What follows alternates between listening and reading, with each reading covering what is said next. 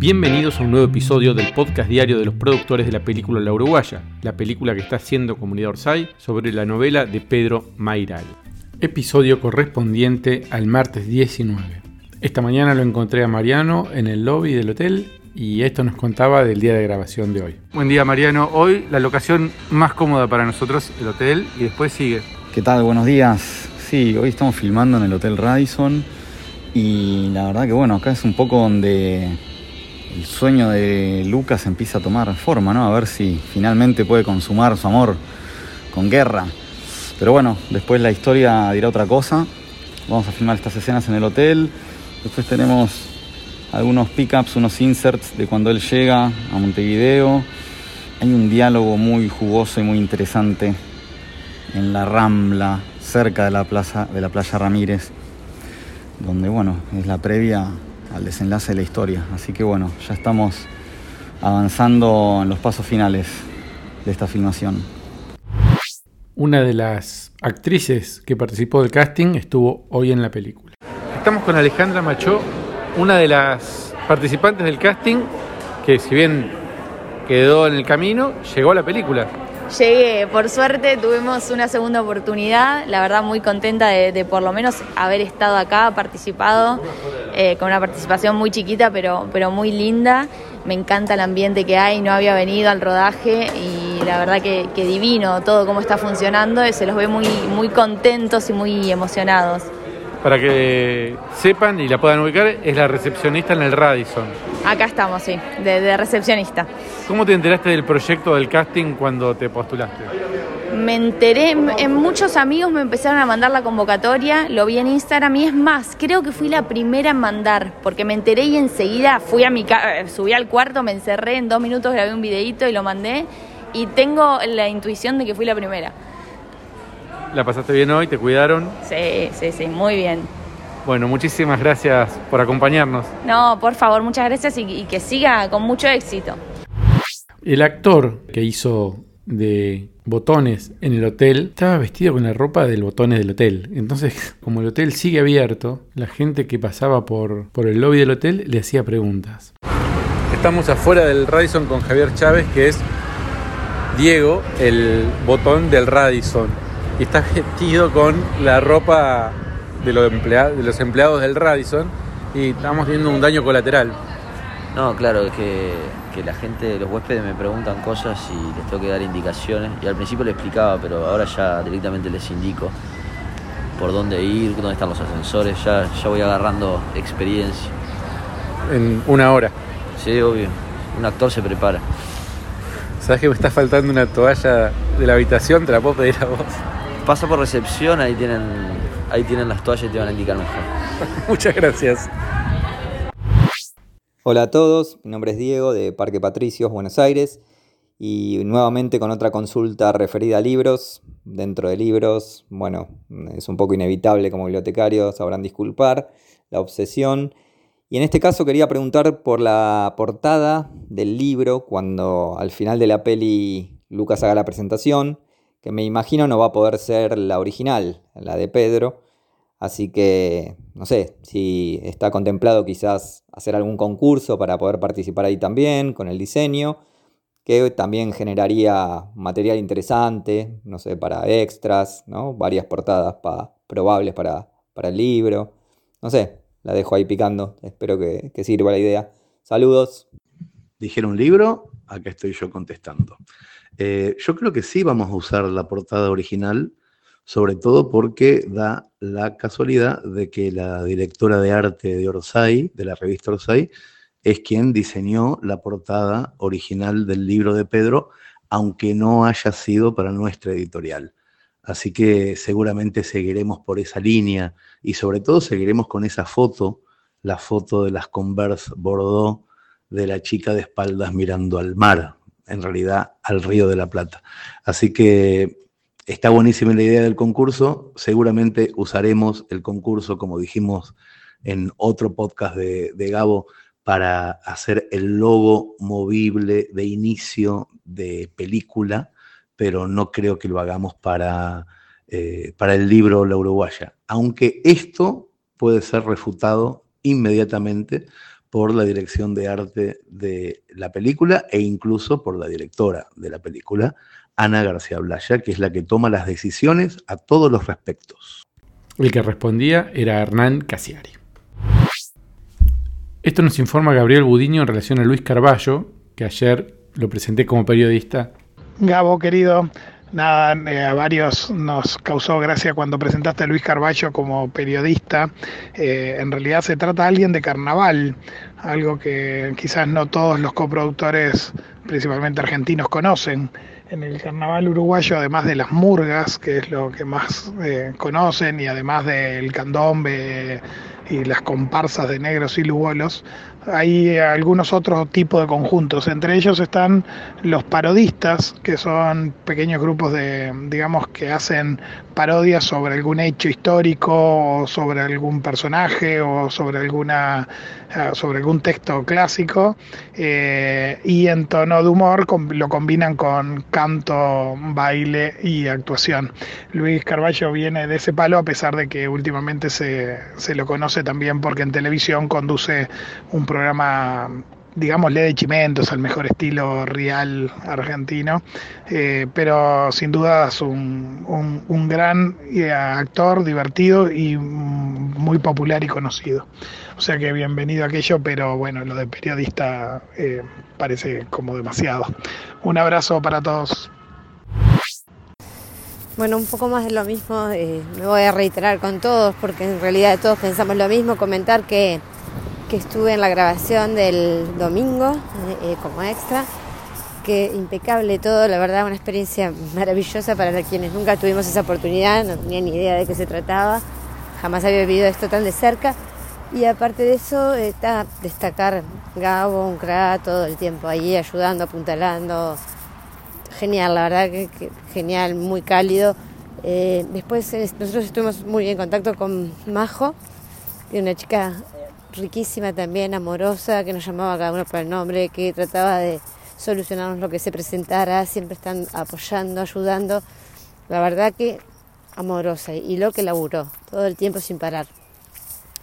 Bueno, eso, contar esa experiencia que para mí fue muy gratificante porque en tantos años jamás me había pasado por una situación de ese tipo, que a pesar de estar cansada, de que fue bastante agotador, nos divertimos mucho, fue un gusto conocer a todos los compañeros que, a todos los socios en realidad, socios nuestros. Y, y ta, y que muchas gracias por la experiencia porque realmente estuvo muy bueno. Soy Esther Díaz, socia productora de acá de Montevideo y ese audio que, que antecede a este era un poquito contarles lo que me había pasado y lo que había sentido en la participación del domingo. Hola, soy Fabi, productor eh, asociado de Pilar, Argentina. Quería preguntarles, sobre todo a vos, Gabo, ¿qué pensás hacer con el material de, que estás trabajando y lo estás haciendo bárbaro? Si esto va a formar parte de un backstage, si lo vas a editar, eh, porque me parece, eh, me parece la segunda película de la uruguaya. Hacer todo lo de atrás y todo el laburo que estás haciendo, entrevistando a la gente, filmando, eh, haciendo fotos. Este, es, un, es una película paralela al éxito que va a tener la uruguaya. Contame un poco si, si saben qué, qué van a hacer con todo ese material. Saludos para todos, sigan laburando perfecto como lo están haciendo. ¿Cómo andás? Por el momento no tenemos planes. Hoy hablábamos con Joaquín a la mañana que algo íbamos a tener que hacer con todo este material, pero planes, planes no hay. Así que estamos abiertos y escuchamos cualquier propuesta para que que debatamos cuál es la mejor opción. Gracias. Estamos con el protagonista Sebastián Arseno. ¿Cómo estamos llevando el proceso de rodaje de la película? Bien, felices, felices, muy contentos. Duro como todas las películas son duras y algunas escenas en particular que, bueno, que Chiri escribió mucho. Son muy largas, como seis páginas y bueno, y mucha repetición, pero bueno, la directora dice que está contenta y a mí eso me, me da, me da energía, muy contento de ir, bueno, viendo cómo se va materializando esta historia y el viaje de, Lucas Pereira y todas las aventuras que, se va viendo. Ayer nos decía Pedro Mayrel que él, veía, él había visto la escena en Santa Catalina y vio la de ayer. dice, ya es otra energía entre ellos, otra química. ¿Ustedes la sienten también? Sí, sí, por supuesto. Y sobre todo nos divertimos mucho con, con Fiorella. Eh, nos reímos y bueno, y se armó una, una relación hermosa, la verdad. Muy, muy linda, muy linda. Es muy bueno porque además, como son muchos días, muchas semanas, por ahí en la película se va a ver una hora, una hora y media, pero acá son muchos días, muchas semanas, y es espectacular ver cómo eso va evolucionando. Y estoy seguro que después se va a poder eso ver en la película. Plasma, por supuesto, sí, se plasma en la, en la, la relación, se termina plasmando, y bueno, como decía Pedro, y la energía entre nosotros, la química también. Eh, pero bueno, muy contento, nos queremos mucho. Hoy nos toca en el Radisson tener a dos socias productoras de, de extras en la película que ya participaron, por lo menos las vi en el lobby y en la escalera. Maco, ¿es tu nombre? Sí. ¿Cómo fue la experiencia? Eh, estuvo bueno, en la escena de la escalera tuvimos que hacer de turistas que, que llegábamos y pasar con las valijas y después en la escena de la entrada, ahí entrando y saliendo, pasar caminando. ¿Y tienen que seguir trabajando hoy o ya se pueden volver? Me parece que sí, porque nos dijeron que había un tercer cambio de vestuario que ya medio que nos aprontaron el pelo y capaz que nos llevan, no sé bien si es para el palenque o para dónde, pero creo que nos toca otra cosa así. ¿Tu nombre? Viviana. ¿Y cómo viene la experiencia? Súper bien, divino, la verdad. Un re lindo ambiente, súper cómodos, muy cerca de Arseno todo el tiempo, este, pero re bien y divino con Maco y Gabo y toda la gente. Votaron eh, a los protagonistas. ¿A quién votaron? A los que son actualmente. Yo voté a Carmela y a Nico Pols. Chicas, gracias por acompañarnos hoy. Espero que la sigan pasando bien. Hola a todos, mi nombre es Diego de Parque Patricios, Buenos Aires, y quería consultar si va a estar incluida la secuencia, un poco que vive esa enorme biografía de Rimbaud de 600 páginas que Lucas se lleva de viaje, que yo asumo debe ser la de Starkey o la de Rob, que bueno, después se olvida en el hotel y Pedro escribe unas líneas muy lindas al respecto. Yo había propuesto quizás también como opción reemplazarla por, por una temporada en el infierno, un poco como guiño anticipatorio de algunas cosas de, de la peli. Bueno, nada, quería saber si, si eso va a estar incluido, alguna referencia con el libro. Y bueno, agradecerles a todos lo que están haciendo, el laburo que es increíble y que se disfruta un montón.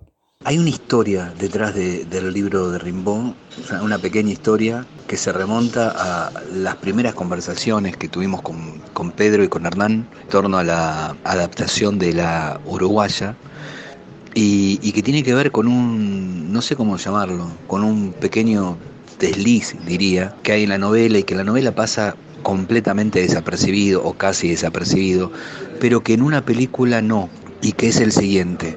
En la novela, Lucas Pereira va al Radisson y sube a la habitación a la que fantasea ir con guerra, después de haber ido al, al banco a retirar la guita. Por lo tanto, está en, el- en la habitación con, con la guita encima.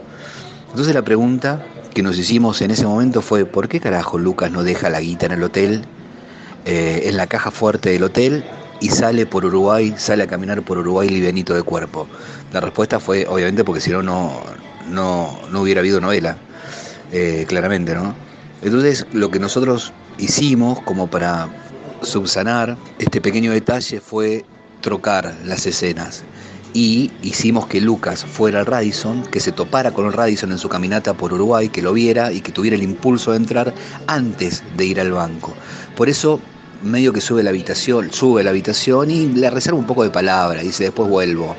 Y además quiere pagarlo en efectivo porque está de trampa, no quiere dejar ninguna huella en la tarjeta y necesita tener el dinero en efectivo encima que todavía en la película no tiene. Entonces, eh, al, al pasar eso, al suceder eso en la, película, el libro de Rimbaud deja de tener sentido, porque el sentido poético y irónico y bellísimo que tiene el libro de Rimbaud es que se lo deja olvidado en la mesita de luz.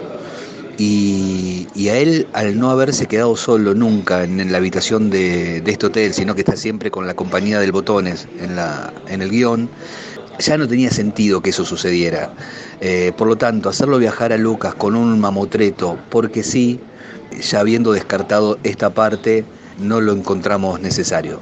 Eh, esa es la, razón y la explicación por, la cual Lucas no lleva el mamotreto de Rimbaud. Sí tiene un libro que, saca en un momento de la mochila y se pone a leer en la sala de espera del banco mientras espera su turno para retirar este, los, la guita que vino a buscar. Pero bueno, es un libro que no, que no, aparece, que no aparece mencionado, no se lo referencia, no se hace un plano cercano, por lo tanto no sabemos qué, qué libro Lucas está leyendo en la película. El que respondía era nuestro jefe de guion y guía espiritual, Chiris Basilis. La jornada de hoy fue muy buena. Hay algunos videos en el Instagram de la película. Pueden pasar a visitarlo por ahí. Van a poder ver el armado del set a primera hora y después cuando nos mudamos para el piso donde Lucas Pereira ve la vista de la Torre Sabio.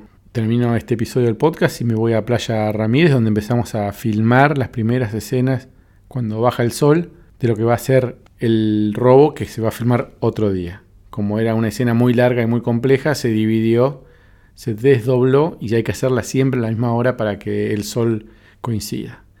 Cosas que uno va aprendiendo haciendo una película. Mañana, aparentemente, conoceremos las caras de las citarrosas. Productores asociados será hasta mañana.